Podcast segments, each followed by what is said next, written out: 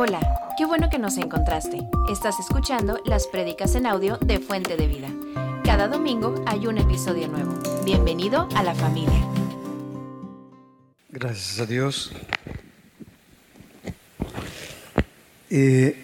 Vamos a ver un, un tema el día de hoy que es un tema fundamental para la vida del creyente. Lo he titulado El regalo perfecto para tu ansiedad. Y yo espero que cada uno de nosotros podamos verlo, vernos y ver lo que Dios quiere revelarnos a nuestro corazón y que lo disfrutemos, que eh, eh, la palabra de Dios es vida y esa vida entra a nuestro espíritu y desde nuestro espíritu le da dirección a toda nuestra persona, a todo nuestro ser. Y estamos tomando mi esposa y yo el curso que han tomado muchos de ustedes sobre la vida emocionalmente sana, la vida espiritual emocionalmente sana, eh, de unos libros que escribió el pastor Pete Casero. Y nos invitaron a tomar el curso con él. Lo estamos tomando por por eh, Zoom. Eh, él lo está dando desde Nueva York.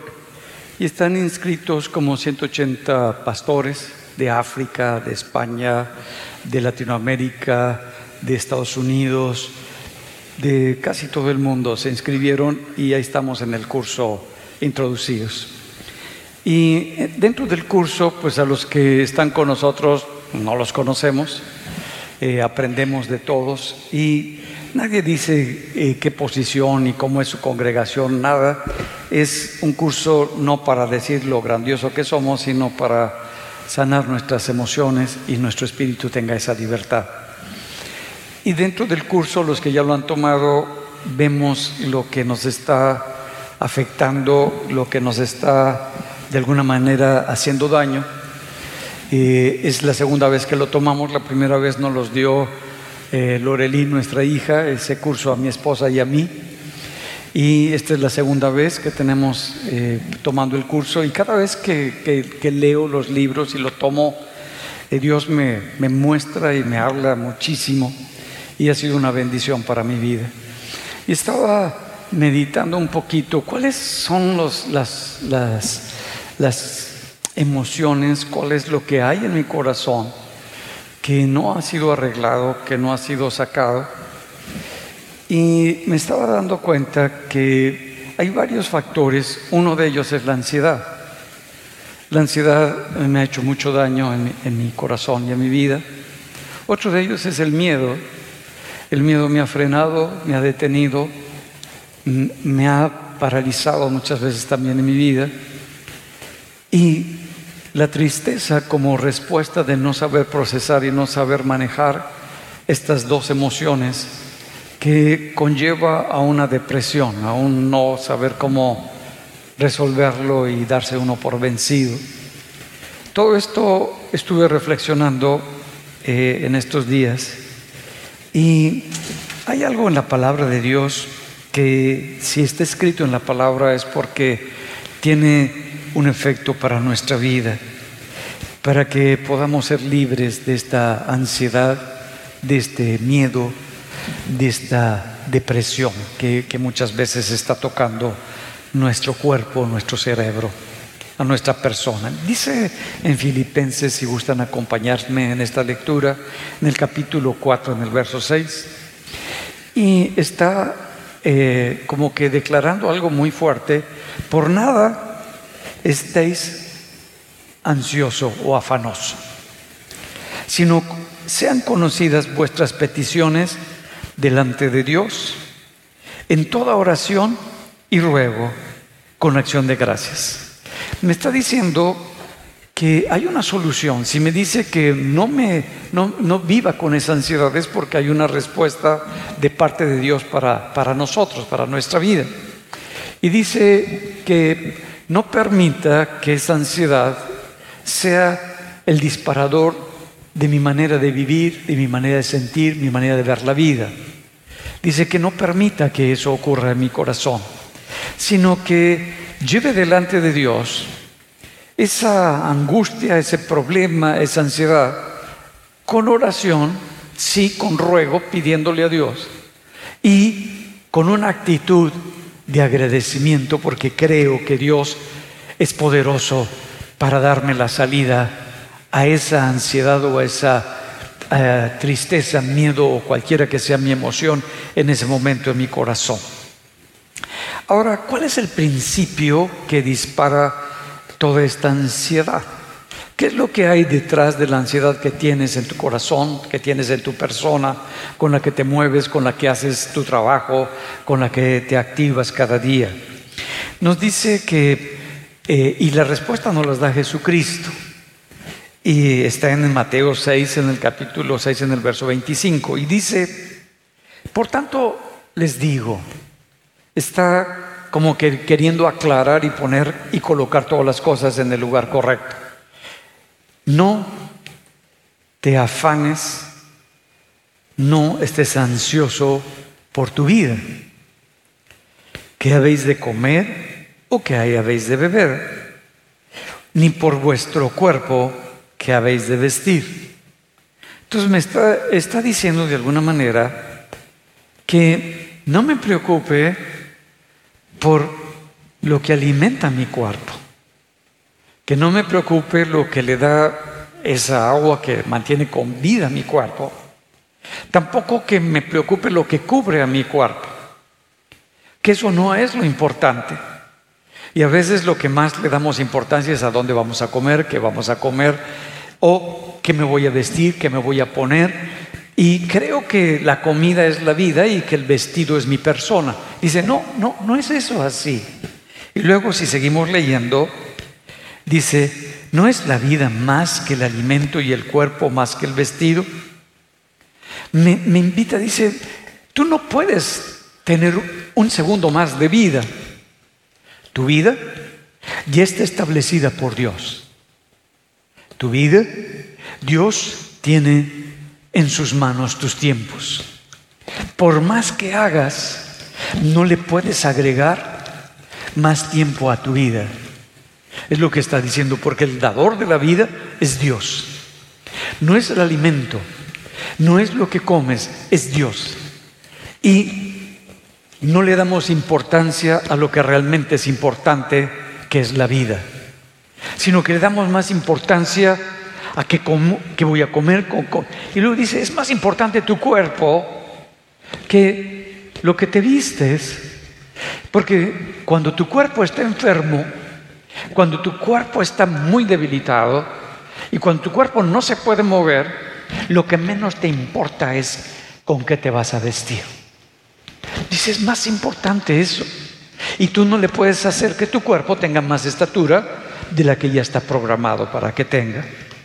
Dice, mira, si Dios tiene cuidado de las aves que están en los cielos y Él viste a las plantas que están en el campo, ¿no te vestirá mejor y no te cuidará mejor tu Padre que tiene cuidado de aves y que tiene cuidado de las flores que son hermosas? ¿No, vales tú más que todas estas aves y que toda la belleza que existe en el campo? Dice, sí, para Dios tú eres más importante. Entonces, ¿cuál es lo que está disparando en ti? ¿Qué es lo que está generando en nosotros esa ansiedad? Si te das cuenta, la mayoría de las emociones negativas, su disparador es la sensación de una baja estima, una autoestima de que siento que no valgo, siento que no cumplo con lo que debería de cumplir, que siento que no tengo lo que debería de tener, que siento que no hay en mí esa destreza o esa habilidad que debería de haber. Y si te das cuenta, las personas que nos rodean muchas veces opinan de acuerdo a sus heridas o su criterio. No, pues con un vestido te verías mejor así. O si te pusieras esto, creo que quedaría mejor. O si hablaras de esta manera, o si actuaras de esta forma, o si esto. Y entonces tu estima se va por el suelo. Porque quisieras complacer a toda la gente y eso es algo imposible. No les puedes complacer. Ya ellos tienen sus propios problemas. Ya ellos tienen sus propios conflictos. No cargues con esas expectativas que no son tuyas, que le dan seguridad a ellos, que les dan estabilidad, que les dan imagen. Bueno, son de ellos, pero no son tuyas. No cargues con esas expectativas. Entonces esas personas, cuando yo no puedo cumplir con las expectativas que me pide mi padre, mi madre, mi esposa, mi esposo, mis, mis hermanos, mis amigos, yo empiezo a entrar en una lucha o empiezo a vivir como una víctima de que como no puedo cumplir con eso, pues tengo una crisis emocional terrible que ya no quiero seguir adelante. Y eso es lo que pasa con las víctimas. Pero vamos a ver un poquito más allá. ¿Qué piensas que te hace o qué sientas sientes que te hace falta. Cada vez que pecamos, cada vez que practicamos el pecado, es porque tenemos esa sensación de deficiencia, de carencia, de que necesitamos algo en alguna área de nuestra vida. Por eso pecamos, por esa sensación de que aunque esté mal, aunque no es correcto, aunque sé que no viene de Dios, pero siento que lo necesito. Siento que lo debo de hacer. Y nuestro pecado verdadero es ese esfuerzo que hacemos para tratar de compensar lo que creemos que estamos perdiendo o lo que sentimos que nos hace falta. Y esto es tremendo en nuestra vida. Entonces, si si nos vamos al origen de esta conducta que tú y yo tenemos en la vida, aparece en el libro donde nos muestra el origen de todas las cosas, en el libro de Génesis. Y en el capítulo 3 empieza a mostrarnos cuáles son las verdaderas raíces de los problemas de nuestras emociones conflictivas y de nuestro pecado. Es un libro que a mí me gusta mucho y me gusta mucho meditar en él y profundizar y volver a leerlo, volver a meditar, porque me habla tanto de lo que Dios nos está hablando. Es una parte donde me muestra lo que ocurrió con la muerte espiritual del hombre, de la humanidad, y luego me muestra la verdad que se establece en el nuevo pacto a través de Jesucristo para que pueda tener esta vida otra vez. Y está en Génesis, todo esto en este capítulo lo vamos a ver. Cuando Jesús viene, pensamos en primer lugar que vino a salvarnos de nuestros pecados. Pero muchas veces no alcanzamos a ver que lo más importante por lo que vino Jesús fue para restaurar tu relación, mi relación con el Padre. Cuando yo vivo una estructura religiosa, lo más importante, el pecado, las normas, las reglas. No. Lo más importante es que tú vuelvas a tener una relación con el Padre. Que esa relación de, de entrega, de oírlo, de ser dirigido, de saberte amado, de saber que estás en unidad con el Padre, que la perdimos en el jardín del Edén. Cuando Adán y Eva estaban en el Edén. Dios lo había creado, ese, ese lugar tan excelente, y lo había creado para, para el hombre, para la humanidad. Era una estructura donde había colocado todo lo del campo, los animales que vivían en ese lugar, y le dijo al hombre, te voy a dar un trabajo, el trabajo es una bendición. Y le dijo, quiero que labres, que labores, que, que empiece a trabajar en ese lugar, en el campo. ahí que empieces a, a desarrollarte en el campo. Ah, entonces, dice, puedes trabajar en todos los árboles del campo y puedes comer de ellos. Allí había muchísimos árboles de todo tipo de fruto, pero también estaba el árbol del conocimiento del bien y del mal. Entonces esa era su labor del hombre. Pero el problema principal que tuvo la humanidad fue haberse separado de Dios. Ese es el problema. El problema principal que tú vas a, has tenido y que yo tengo en mi vida es cuando estoy separado de Dios. No tanto el pecado, sino el que estás separado de Dios. Porque vas a pecar, porque vas a sentir que algo te hace falta, que algo no es suficiente en ti y a como del lugar lo vas a querer llenar. Y entonces va a venir toda esa ansiedad para poder cumplir con eso que consideras que es necesario. Entonces, si nos damos cuenta, la muerte espiritual consistió y consiste en que tú estás separado de Dios. Esa es la muerte espiritual. Es lo que ocurrió en el Edén. Y fue causada por el pecado. Pero antes del pecado ocurrió algo que vamos a ver el día de hoy. Cuando Adán y Eva pecaron, no murieron físicamente y no lo habían entendido, murieron espiritualmente. Y bueno, con el tiempo, 900 años después, la muerte espiritual alcanzó la muerte física que ya tenían, porque estaban separados de Dios y ahora separados de su cuerpo. Y esta fue lo que trajo tantas consecuencias y tanta destrucción en la humanidad. La separación de la humanidad, representada en Adán y Eva, de Dios. Y todo comenzó con un principio que Dios les pone, un límite. Les dice, de todo, de todos los árboles pueden comer, excepto de un solo árbol no vas a comer del conocimiento del bien y, mal, porque el día que de él comas van a morir.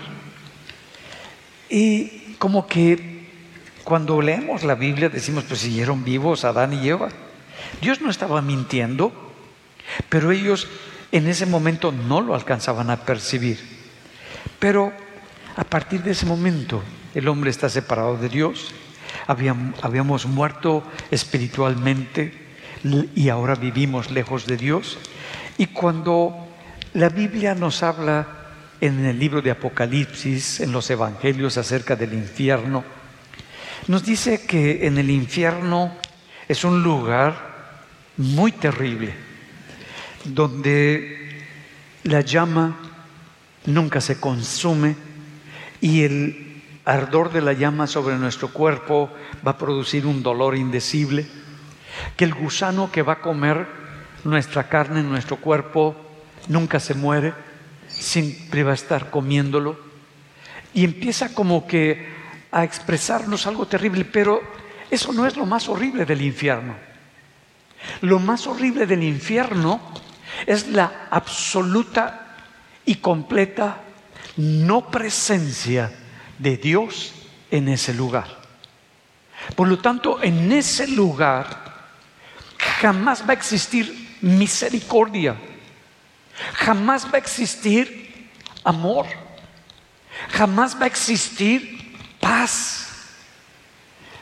Ese lugar, la maldad va a estar en su máxima expresión, destruyendo y destruyéndose. De eso se trata el infierno, que a veces no alcanzamos a ver la profundidad de lo que Dios nos está hablando de que esa es la muerte eterna, la destrucción eterna. Ah, entonces, el sufrimiento que llegamos a tener es producto de la ausencia de Dios en nuestra vida. Entonces, toda la muerte que habla la Biblia es ausencia de Dios en nosotros. La razón por la que estás sufriendo es porque Dios no está en esa área de tu vida, de tu familia, de tu corazón.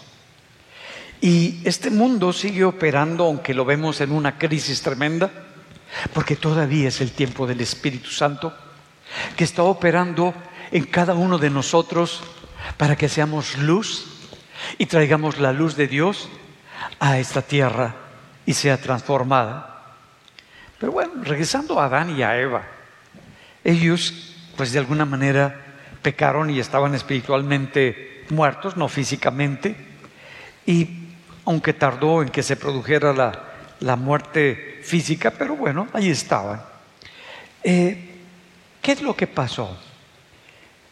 Vemos nosotros cómo Dios desde el Génesis estaba hablando que todo, quien hizo todo esto fue Satanás, que se le llama la serpiente antigua. Y ella produjo e hizo algo en ellos de tal manera que pudo separar al hombre de Dios. Y que tiene tal poder desde el Génesis hasta el día de hoy para que tú sigas creyendo que necesitas algo y por lo tanto vives destruyéndote, destruyendo tu familia, destruyendo tus amistades, destruyendo todo, para poder satisfacer tu necesidad de que digan que tú vales o eres alguien o algo. Y vemos cómo desde ese entonces está apuntando de que, y le dice a la mujer que de su simiente va a nacer quien le va a aplastar la cabeza, que es lo que entendemos que es lo que dirige todo, va a aplastar la estructura de autoridad que tenía esa serpiente antigua, ese Satanás, que nos hacía creer que necesitábamos algo que no era Dios y que estaba fuera de Dios y que Dios no era suficiente. Nos lo hizo creer. Y el hombre lo aceptó, pero dice que va a venir Jesucristo, que es esa simiente, y que Jesucristo va a derrotarlo y va a establecer la bendición. Dice en Romanos 8:38. Por lo cual estoy seguro, mira lo que nos habla, que ni la muerte, ni la vida, ni ángeles, ni principados, ni potestades, ni lo presente, ni lo porvenir, ni lo alto, ni lo profundo, ni ninguna otra cosa creada nos podrá separar del amor de Dios que es en Cristo Jesús, Señor nuestro. Me da una seguridad esta verdad que si tú la tomas en tu corazón, que te está diciendo, no hay nada creado en este universo que te pueda separar una vez que naces de nuevo de este Dios grandioso. Nada. Si tú crees en Jesucristo, que es el medio que Dios escogió para expresar su amor por ti. Nunca habrá nada que te pueda separar. ¿Te da paz esto? ¿Te da seguridad? ¿Te da estabilidad? Bueno, regresemos a Adán y Eva. Eh, estamos tratando de entender este, esta ansiedad, este afán que está escondido en nosotros. Dice en el capítulo 3 del verso 8, y oyeron la voz de Jehová Dios que se paseaba en el huerto, al aire del día. Y el hombre y su mujer se escondieron de la presencia de Jehová Dios entre los árboles del huerto. ¿Por qué se escondieron? ¿Qué fue lo que pasó en ellos que hizo que se escondieran? Vemos más adelante y nos damos cuenta que tenían un sentimiento de vergüenza, que no quería que Dios los viera así como estaban. Ah, entonces, lo primero que aparece es que nos avergonzamos de nosotros mismos. Te avergüenza de la persona que tú eres. te avergüenzas de las cosas que tú haces. Te avergüenzas del físico que tú tienes. Te avergüenzas muchas veces de la manera como tú piensas, como tú sientes. Y está diciendo, es lo primero que pasa cuando estás separado de Dios. Una vergüenza de nosotros mismos. No nos gustamos, no nos apreciamos. Por lo tanto, necesito cambiar toda esta figura, todo esto externo, necesito darle una arreglada para que se vea bonito, para que se vea bien. Tú dices, ay, entonces necesito eso. Y luego necesito aprender mucho, o decir que sé mucho, o tener muchos títulos o muchos papeles para que digan que yo soy, porque no me siento seguro conmigo, porque creo que no valgo por lo que soy sino por los logros que he tenido, mi empresa, mis cosas. Y, eso, eso es una vergüenza que está dentro de nuestro corazón. Por lo tanto, nos estamos avergonzando de nosotros mismos. ¿Cómo nos enseña la palabra? ¿Qué es lo que te avergüenza de ti? ¿Qué es lo que te avergüenza de tu físico cuando Dios te hizo? ¿Qué te, qué te avergüenza de tu manera en cómo tú te conduces, cómo tú hablas, cómo tú te expresas, que necesitas ponerle cosas para no sentirte avergonzado. Que lo primero que necesitas sacar es ¿quién, qué has hecho para que la gente diga, wow, esta persona vale mucho. ¿De qué estás avergonzado? Eso es lo primero que pasó cuando se separó el hombre de Dios. Un sentimiento de vergüenza profundo que tenía. ¿Y qué hace el, sentimiento de vergüenza? ¿Qué haces? ¿Cuántos han tenido sueños de que están desnudos y que van a salir a la calle? ¿Cuántos les ha pasado eso? A mí me ha pasado, allá ando encuerado. Y híjole, me van a ver. Y me ando escondiendo, me ando tapando a ver con qué me tapo. Bueno, ¿qué hacemos cuando estamos avergonzados? Nos escondemos. No queremos que la gente nos vea como somos. No queremos que la gente nos vea porque pensamos que necesitamos esa cara, esos ojos violetas o no sé, esa nariz picuda, esa, e, esos, bueno, esos todos, ¿no? Ya no voy a seguirle. Que necesitamos eso para, para sentir que, que somos importantes o bonitos o valiosos, qué sé yo. Que necesitamos eso, cuando es una mentira te está hablando de una necesidad, has perdido tu relación con Dios. Y por eso tienes vergüenza. Y esto los condujo a ese pecado tan grande en sus vidas. Dice que la serpiente no dice que era inteligente, no dice que era sabia, no dice que era brillante, sino pone un calificativo muy terrible. Era astuta. El astuto es el que sabe colocar necesidades que no tienes, deficiencias que no tienes, y te las hace creer como si fueran tus necesidades y lo que realmente tú necesitas. Eso se llama astucia. Hay gente que tiene una astucia para venderte hasta un bote de caca. Y dices, qué valioso es esto. Porque te lo describió, te lo vendió como una necesidad extraordinaria que realmente ni necesitas. Fíjate cómo se maneja ahora todo lo que es la venta de cosas insistiendo, insistiendo, insistiendo, claro, por internet, por las tendencias de los gustos que tienes. Y empezamos a entrar en esa supuesta necesidad. Y piensa que cuando lo tengas, se te acabó tu problema. No, ya salió otra y otra. Eso se llama astucia. Dice que la serpiente que era astuta se acerca para venderle, para colocar una mentira. ¿Cómo coloca la mentira en la mujer? Dice en Génesis 3.2. Y la mujer respondió a la serpiente, del fruto de los árboles del huerto podemos comer. Pero del fruto del árbol que está en medio del huerto, les dijo Dios, no comeréis de él, ni lo tocaréis para que no muráis. Pero viene la mentira, mira qué, qué astucia en el verso 4.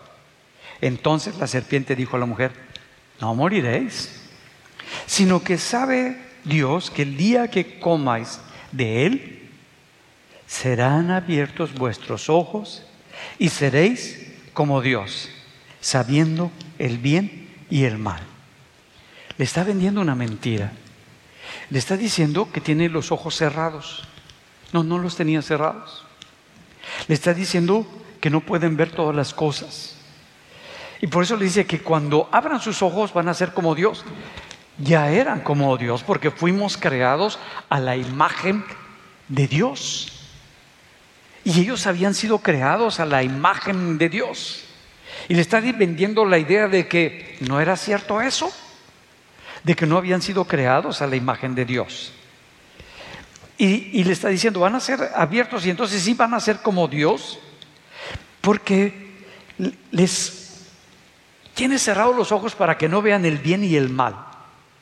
Pero cuando puedan ver el bien y el mal, entonces, pues vas a hacer, ahora sí, conocer todo y vas a ser como Dios. Ellos tenían comunión con Dios. Ellos podían y le preguntaban a Dios todas las dudas, los cuestionamientos que tenían a Dios. No había esa barrera, pero le hizo dudar de que Dios tenía algo escondido o algo guardado. Pero, ¿qué es lo que estaba haciendo Satanás? No sé si te alcanzas a dar cuenta. ¿Qué es lo que estaba logrando en Eva? Que ella sintiera que tuviera esa sensación, ese sentir de que algo le hacía falta, que no era necesario y que no era suficiente su vida con Dios, sino que tenía una necesidad más grande que la misma presencia de Dios. Es lo que estaba queriendo introducir. Tú tienes necesidad de algo y necesitas satisfacerla. Bueno, la manera en cómo pudo entrar Satanás en el corazón de Jehová es cuando le hace creer que le faltaba algo, que Dios no le quiso dar. Y cuando tú sientes que te hace falta algo, el enemigo está generando un sentir de codicia, de querer tener lo que creo que necesito, que pienso que no tengo, pero que otros sí tienen, que Dios incluso lo tiene, yo quiero eso. Y empezó a codiciar. Empezó a salir ese sentimiento, lo necesito, quiero eso, es necesario para mi vida. Y ese todavía no había pecado, todavía no había maldad todavía no había, se había metido en, en esa separación con Dios. Todavía tenían la vida de Dios. No habían muerto espiritualmente. Cuando el enemigo está sembrando este pensamiento y esta idea a una persona que tiene la vida de Dios. Le está poniendo un sentir, una sensación de que algo le hace falta en su vida. Y esta sensación y esta codicia es lo que les impulsó a comer de lo que Dios les había dicho que no hicieran. Esa codicia les hizo pensar que algo les faltaba, que algo necesitaban, que había algo que no entendían, que estaba oculto, pero que cuando lo tuvieran, no hombre, estarían requete bien. Esa sensación de que no estoy completo, que algo me falta, Y es una sensación de deficiencia, de carencia. Es que no soy feliz porque no me he casado. Porque no me he casado. Así dicen los solteros y las solteras. Pero cuando me case, se acabaron, no sé qué cosas, pero se acabaron algo. Ay, no, no estoy feliz porque no tengo una casa. Pero cuando tenga mi casa, no hombre, voy a ser la persona más feliz. No soy feliz porque no tengo hijos. Pero cuando tenga hijos, no hombre, no voy a saber cómo dormir en las noches. Y, empezamos nosotros, dice, bueno, y, y los hijos se van hasta que tú te mueras, nada más. No soy feliz hasta que no tenga el carro o yo qué sé, el anillo o, que mi esposo haga y se comporte o que mi esposa baile el cancán como a mí me gusta o que esa sensación y ese sentimiento de que algo te hace falta ese problema es lo que condujo a la mujer a pecar. Un sentimiento de que eres menos, de que vales menos, de que no eres suficiente y que no es suficiente lo que tienes, que no es suficiente lo que haces, por eso necesitas trabajar más y más y más y más y esforzarte más. Que lo que Dios ha hecho por ti todavía no es suficiente. Tú necesitas echarle un poquito más de ganas para que se haga suficiente. Que todos los árboles que estaban a su alrededor no eran suficientes. Quería también el árbol del conocimiento del bien y del mal. ¿Y qué es lo que empieza a pasar? Mira, cuando uno empieza a comprender el medio que utilizó Satanás, vas a poder tener los mecanismos para no vivir pecando. El problema, si te das cuenta, no es el, pecado en sí. Porque antes de que pecaran, se estaba sembrando en ellos un sentir. ¿Cuál es el sentir que tú tienes en tu persona de que algo te hace falta de que no tienes, de que no eres suficiente, de que no se te ha dado y por lo tanto empieza ese deseo de querer tenerlo, de codiciarlo para que se resuelva tu vida. Y no te das cuenta que ese sentimiento lo que está haciendo es llevarte a hacer las cosas de una manera incorrecta para vivir separado de Dios, aunque tengas una religión, pero no una vida con Dios. Cuando nosotros nacemos de nuevo, tú ya obtenemos la naturaleza de Dios otra vez, la vida de Dios en nosotros. Dice la Escritura que nos dio un nuevo espíritu. No demos y decimos una nueva genética, nuestro, nuestro espíritu no tiene genes, pero está diciendo, esa vida de Dios se nos volvió a dar. Y ya tenemos esa vida de Dios en nosotros. Antes nuestro espíritu no tenía esa vida de Dios.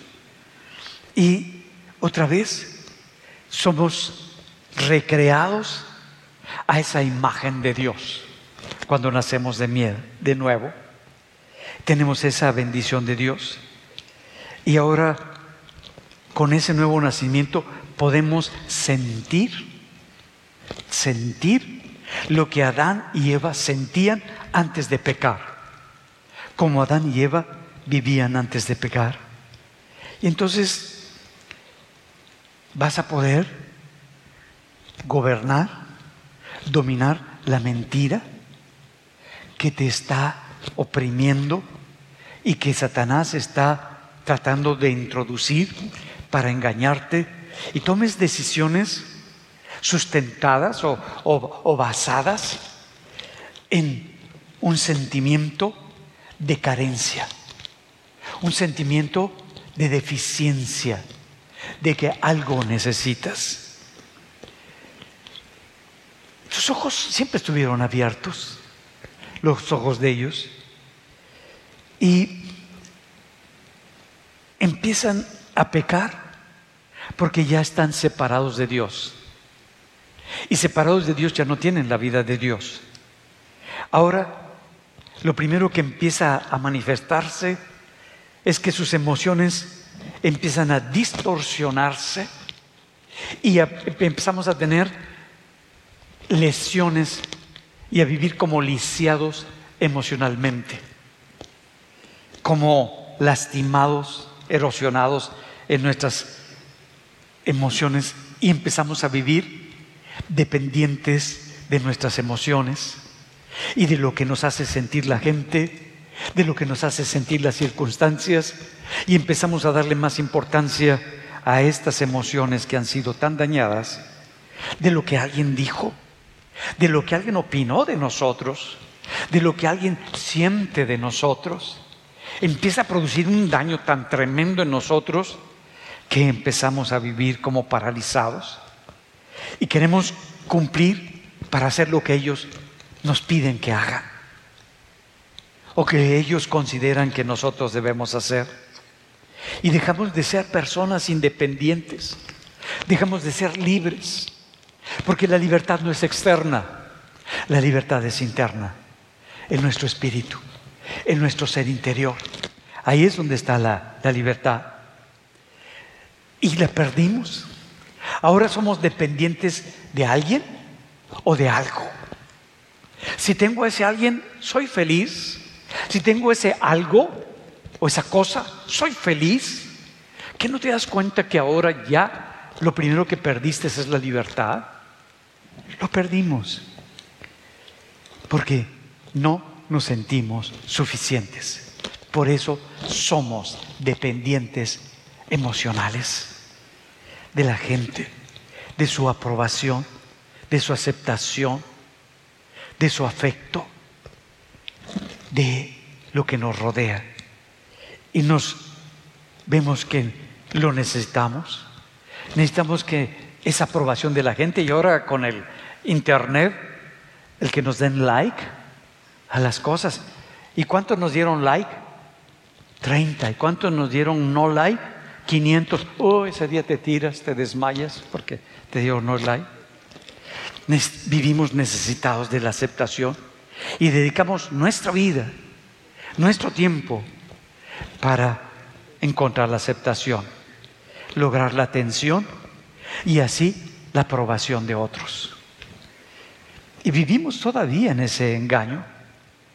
Y como la gente no tiene esa relación con Dios, pues sentimos esa carencia, esa necesidad de que no estamos completos. Entonces vemos que la maldición entró no cuando ellos pecaron, sino cuando Satanás les hizo sentir que necesitaban algo, que eran incompletos y que Dios no se los podía dar. Ese es el origen de todo el cómo empieza todo este problema. Ahora vemos, en el Edén está Dios, está Adán, está Eva, pero también está la serpiente, está Satanás ahí. Y está toda la humanidad representada en el Edén. Y vemos cómo habla sobre la redención Dios para que el hombre vea una esperanza. Y Dios empieza a profetizar desde el Edén. Pero por primera vez, si te das cuenta, aparece un sentimiento que no había experimentado nunca el hombre y es el miedo. Le dices que oí tu voz, que se paseaba por el huerto y tuve miedo y me escondí. Estaba, dije, qué tremendo es esto es que ¿cómo es posible que tenga miedo a la voz de Dios? Cuando antes esa voz era lo que lo dirigía, era algo familiar. No se está dando cuenta el hombre que ya Dios no está con él, que Dios ya no está en él. No se ha dado cuenta que ahora Dios es algo externo a Él. Ahora lo oye desde afuera, ya no lo oye desde adentro. Y cuando lo oye desde afuera, produce en nosotros un sentimiento, una emoción de miedo, de que no estoy completo, de que no soy suficiente. Ya había entrado esa separación que se me hace impresionante. No lo había visto yo en la palabra. Y tiene el miedo. El miedo aparece cuando Dios no es lo más importante de ti, sino que Dios es algo externo a tu vida. Y eso nunca lo había experimentado el hombre. Él estaba acostumbrado a tener esta vida de Dios, a disfrutar la presencia de Dios, a caminar con esta bendición de Dios. Él estaba acostumbrado a eso. Oía la voz de Dios, pero está ocurriendo un cambio muy fuerte que nos habla la palabra, que aparece una emoción distorsionada por primera vez. El miedo es que Dios no tiene el lugar más importante en tu corazón. No lo había visto yo, no sé si tú lo habías visto, pero se me hace algo impresionante lo que está pasando en este hombre y en la humanidad. Eh, están asustados y se esconden porque están desnudos.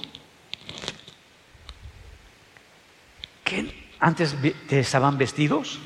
No, caminaban encuerados los dos, sin ropas, y nunca habían tenido problema. Y ahora no es suficiente el cuerpo que tengo. Ahora no es el cuerpo que yo quisiera tener. Yo me quiero poner por aquí, por allá, por allá, por allá, por allá, por todas partes me quiero poner algo porque no es suficiente el cuerpo que tengo. Yo quiero y este cuerpo me avergüenza. Y pues lo quiero porque siempre estuvieron desnudos y nunca tuvieron ese problema, porque nunca tenían esa necesidad, ese sentimiento de que algo les faltaba. Entonces necesitamos comprender, cuando tú tienes miedo, algo que sale de nosotros, porque no sabemos cómo resolver esa emoción, es señalar mis defectos, mis carencias, culpando a otros. ¿Cómo? Mira, Dios le dice, ¿acaso, Adán, comiste del árbol que te dije que no comieras? Y rápido le contesta el Adán, ya ven que era veloz para contestar. Dice, la mujer, o sea, no yo, cuando tienes miedo, no aceptas tu responsabilidad de tu pecado, de tu fracaso, de tu incapacidad y necesitas culpar, señalar a otro. La mujer, la mujer, ella es la culpable. Y aquí, entre nos, tú también, que me la diste. Porque si no me lo hubieras dado, mira, este guapo seguiría requete bien. Se empacó también el fruto, pero no lo quiere aceptar tuvo también la misma sensación y necesidad y no lo quiso aceptar. Y como respuesta al miedo, tendemos a culpar. ¿Quién lo hizo? Está el niño que le dio una mordidota al pastel, con todo el pastel en la boca. Oye, ¿quién mordió el pastel? No sé, no sé. ¿No fuiste tú? ¿Mm? ¿Y qué es lo que tienes en la boca? No sé no sé, algo se me pegó ahí. ¿Te pasa lo mismo? Que como no tienes elementos para aceptar y ser responsable de tu sensación, culpas a otros y señalas a otros. Entonces, la mujer, lo mismo. Dice Dios, ¿por qué hiciste eso? Señor, pues tú metiste esa serpiente, ¿no? la viborota que metiste. Satanás es el culpable. Mira, culpamos a la familia, culpamos a la persona. Y si ya no tenemos a qué culpar, culpamos a los demonios. No, pues Satanás. O sea, yo soy libre de culpa. Qué impresionante. Culpamos lo físico y lo espiritual como responsable de nuestras propias elecciones y decisiones. y a final de cuentas, tú que permites que esa víbora, que ese demonio esté aquí. Porque si tú no hubieras permitido que ese demonio estuviera aquí, esta guapa nunca hubiera tenido ese problema. Cuando nos demos cuenta, cuando tú estás culpando a otras personas, checa, ¿no es producto de tu inseguridad? ¿De tu miedo? ¿Por lo que estás culpando a otras personas? Si lo logras, vas a dejar de culpar a la gente. Y va a dejar el, miedo de tener poder sobre tu vida. Pero si sigues culpando, el miedo va a ser algo constante en tu vida. Y si te das cuenta, el miedo, la raíz es la ausencia de Dios, que no está en nuestro corazón.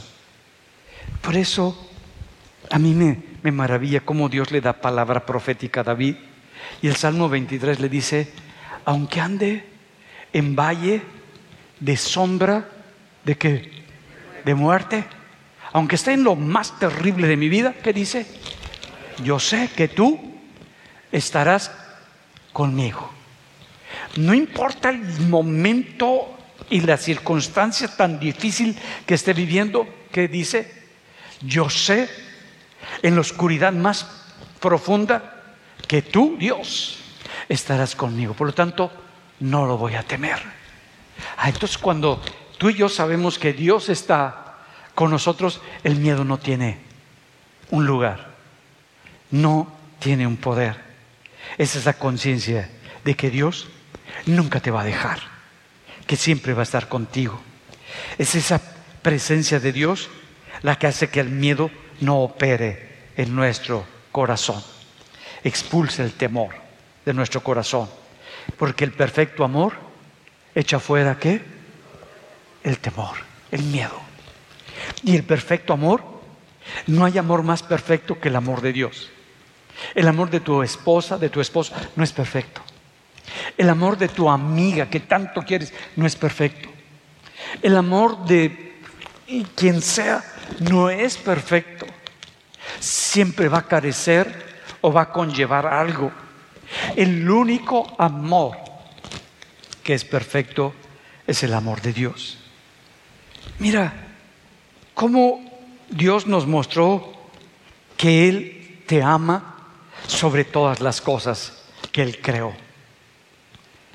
No porque te manda un ramo de flores. ¿Qué nos le gusta a las mujeres que les manden un ramo de flores. No porque te manden un paquete de los más sabrosos chocolates. No porque te regalen el regalo que más has deseado. Quiere decir que Dios te ama. No, Dios se despojó de su esencia misma y mandó lo mejor que tenía, que no era de este mundo y no era algo creado, sino mandó el amor de Él, que es Jesucristo su Hijo. Y lo mandó para poder poner el precio del derramamiento de la sangre de su Hijo cuando se viste de carne, cuando viene como hombre, porque Cristo fue completamente hombre y completamente Dios, pero se despoja de su deidad y vive como hombre completamente. Y cuando vive como hombre, nos enseña cómo nosotros podemos volvernos a Dios y su sacrificio en la cruz, su sangre, ese derramamiento que el Padre está haciendo por nosotros, es para perdonarnos de todos nuestros pecados. Y que tú y yo podamos volver a tener nuestra relación con Dios. Sí, somos salvos del poder que tiene el pecado, pero entiende, lo más importante es tu relación con Dios. Si sientes que ya tus pecados fueron limpios, pero no hay relación con Dios aquí, tampoco la va a haber allá. Eso es lo más importante, nuestra relación con el Padre. No, no porque te haya dado el aire que respiras. Y es a través de Jesús que Dios nos expresa ese amor. Entonces Jesús es Dios. Jesús es la palabra de Dios. Jesús es la luz de este universo. Jesús es la expresión del amor de Dios. Jesús es el propósito de Dios para con todos nosotros. Jesús es Dios mismo entre nosotros. Jesús es en carne la expresión y la manifestación para que tú en carne puedas volverte en tu espíritu al corazón de Dios y tener la vida de Dios. No somos gusanos que tratamos de sobrevivir, que tratamos de comer lo, lo que sea necesario, sino para que vino a esta tierra Jesús, para que fuésemos una diferente especie, una persona diferente, que, que nos da una identidad, que cuando te dicen, oye, ¿quién tú eres? Tienes claro, yo soy hijo de Dios. Yo soy hija de Dios. Yo trabajo en esto o aquello. Yo tengo esta familia. Yo tengo este nombre. Pero yo soy hijo, hija de Dios. Esa es mi identidad. Mi identidad no viene de mi nombre, de mis títulos y de mis cosas, sino de la esencia de lo que yo soy.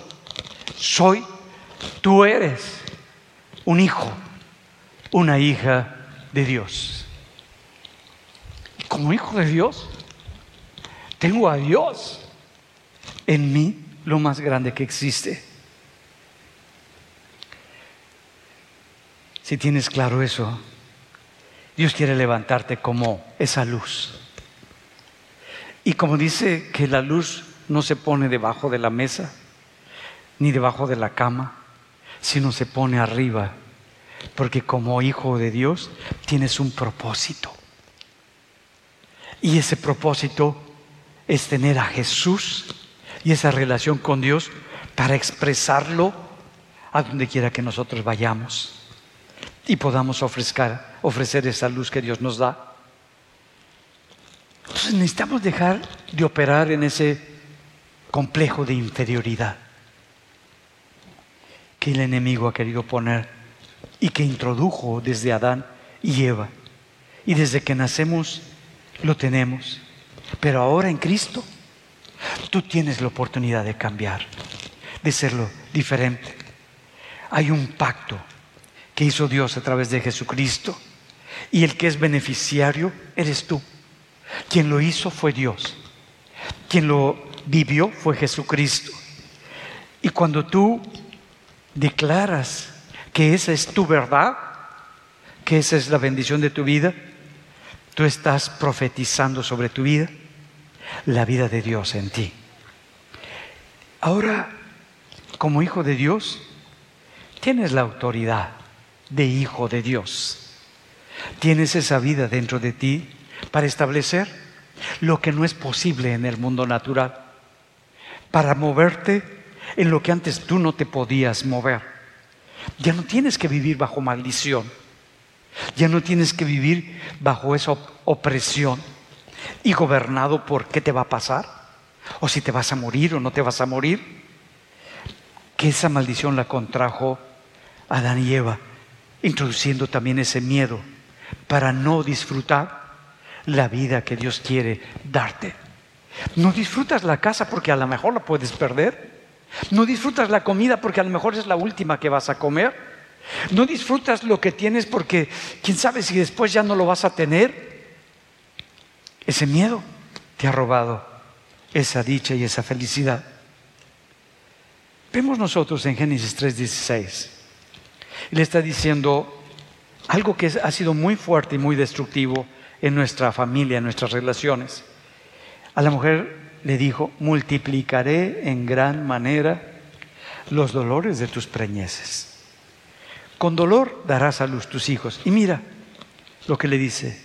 Y tu deseo será para tu marido.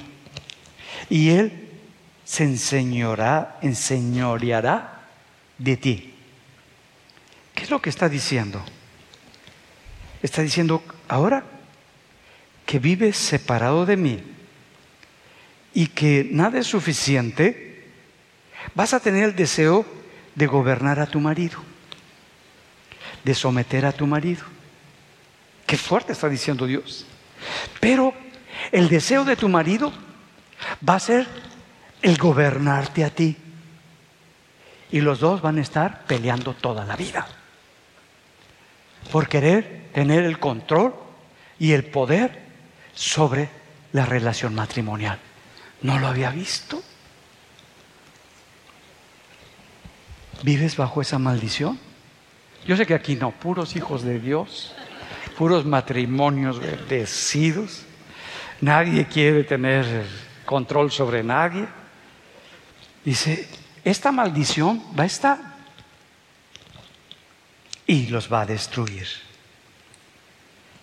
El pecado, por creer la mentira que ofreció Satanás, hizo tener deseos que nunca habían tenido anteriormente. Ellos introdujeron ese sentimiento de miedo, de inferioridad. Ellos experimentaron con eso la tristeza. Ese sentimiento de tristeza, de que nunca nada es suficiente.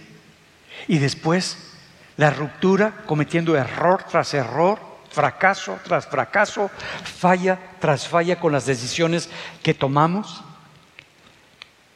¿Por qué? Porque vives en la carne. Y como le dijo Dios al hombre, eres polvo y vas a volver al polvo. Eso se introdujo. Ahora vemos que Adán y Eva ya están sin esa cobertura de Dios, sin esa comunión con Dios, sin esa vida de Dios, y tienen dos hijos, tienen a Caín y tienen a Abel. Y Caín era labrador cuidaba los árboles, el campo, las verduras, las frutas, eso, eso lo tenía Caín. Y además de que Caín tenía esa actividad, en cambio Abel, ovejas. Él tenía ovejas ahí. Y Dios nos está hablando de cómo es la relación con Dios, qué es lo que Dios quiere y qué es lo que el hombre necesita para acercarse a Dios, el cómo es Abel y Caín. Y Abel, que era cuidador de ovejas, ve lo mejor de las ovejas que tiene, ve cuál es la mejor oveja sin ninguna mancha, sin ningún defecto, y sacrifica a la oveja para ofrecerlo a Dios. ¿Qué nos está diciendo desde el Antiguo Testamento, desde el inicio? que sin, la derrama, sin el derrame de sangre no te puedes acercar a Dios. Que solamente por medio del derramamiento de la sangre de esa oveja fue aceptable el sacrificio de Abel. Y Caín, con su trabajo, con su esfuerzo, con su labor, hizo lo mejor que tenía para ofrecérselo a Dios. ¿Qué es lo que nos está diciendo? Que aunque tú te portes de la mejor manera, aunque tú hagas lo mejor en tu vida, aunque tengas la conducta excelente en tu vida, aunque todo esto sea lo, lo más maravilloso en ti, aunque todo eso pase, para Dios no eres aceptable fuerte.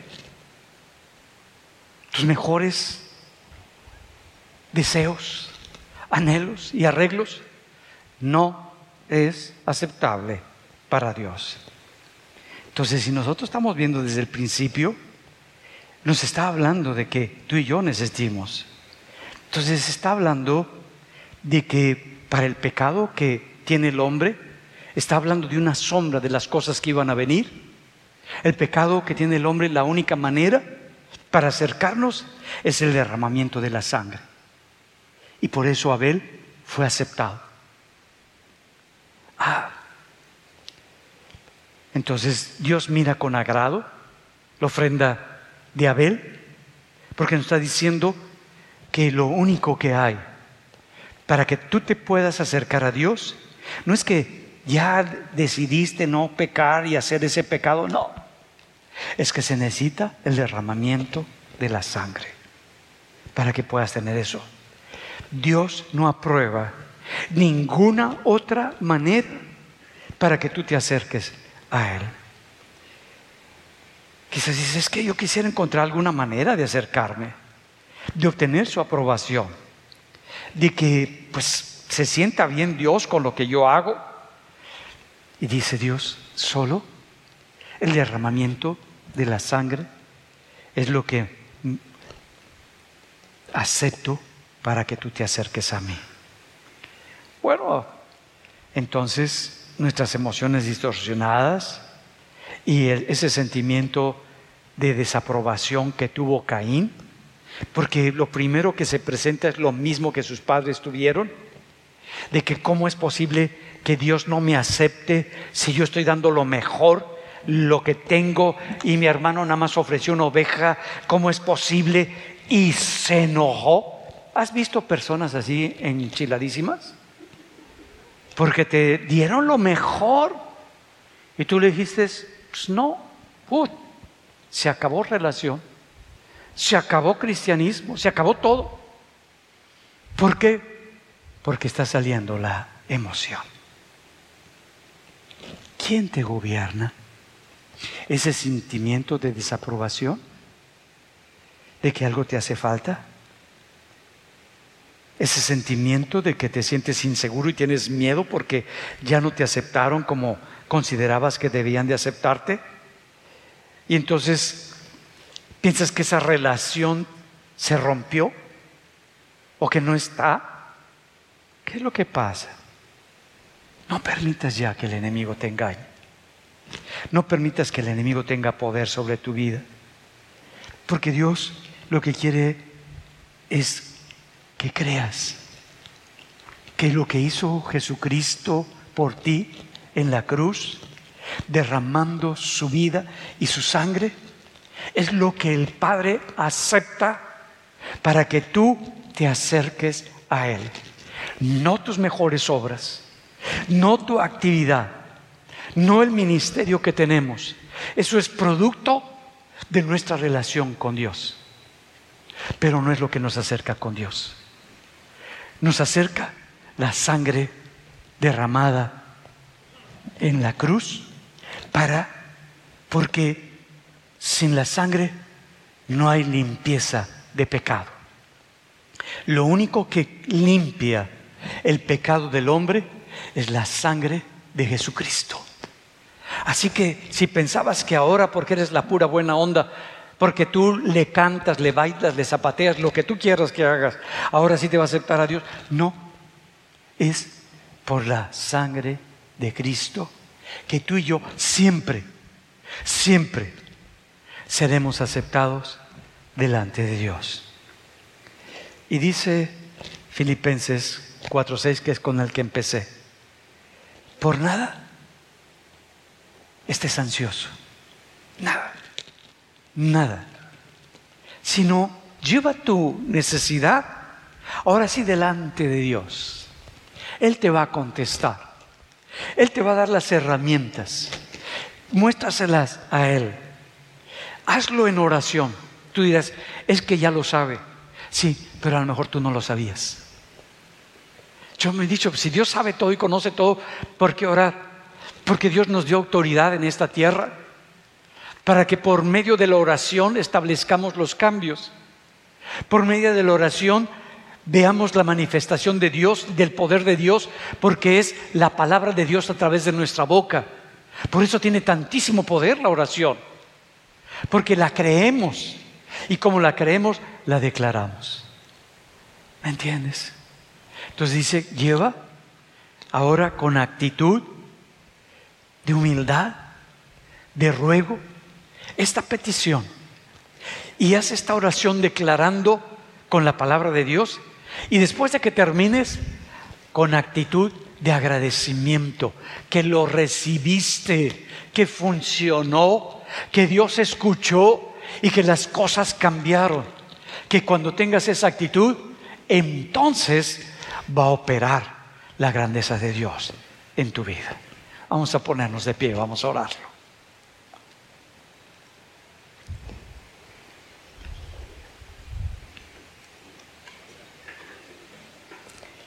El regalo perfecto para la ansiedad. Anhelo con mi, todo mi corazón que lo haya recibido tu corazón, no tu cabeza. La cabeza genera ideas. Tu corazón genera cambios y transformaciones. Padre, gracias. Gracias por el privilegio de poder ver, de que nuestros ojos sean realmente abiertos a tu verdad, a tu palabra, y podamos creer en tu palabra, en tu verdad, y no a las mentiras y los sentimientos y los deseos que se generaron por estos sentimientos con las emociones que vinieron tras de ellos para oprimirnos, entristecernos y deprimirnos. Tú eres mi libertador. Y ahora, Padre, yo quiero vivir en esta relación contigo, sabiendo que tú eres suficiente y que todo lo tengo en ti. Te doy gracias y te, te, bendecimos con todo nuestro corazón en el nombre de Jesús. Amén y amén.